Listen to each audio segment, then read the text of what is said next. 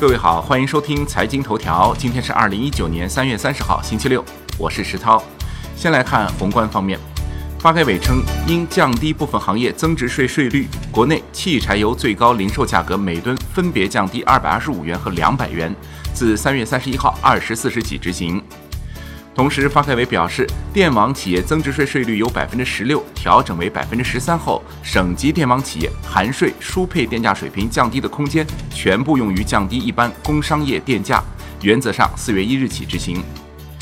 外管局称，二零一八年末我国外债负债率为百分之十四点四，债务率为百分之七十四点一，偿债率为百分之五点五，短期外债与外汇储备比例为百分之四十一点四，我国外债风险总体可控。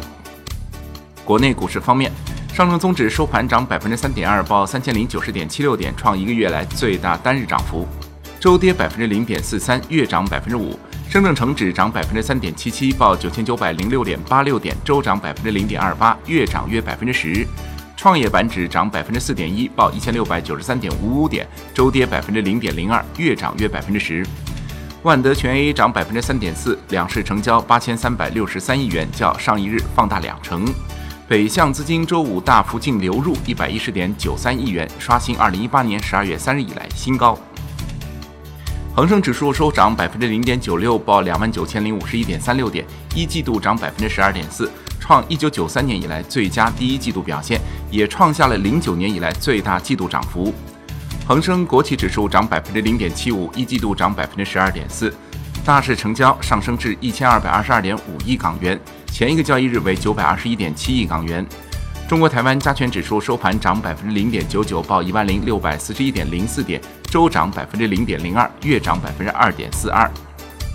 全国股转系统四月二十二日将发布三板消费、三板研发、三板活跃三只指数。产业方面。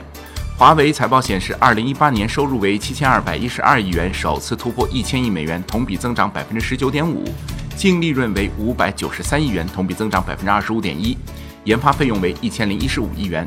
去年华为手机出货量超过两亿台。华为表示，百分之百的股权由员工持有，没有任何第三方股权，没有任何组织持有华为股份，华为没有上市计划。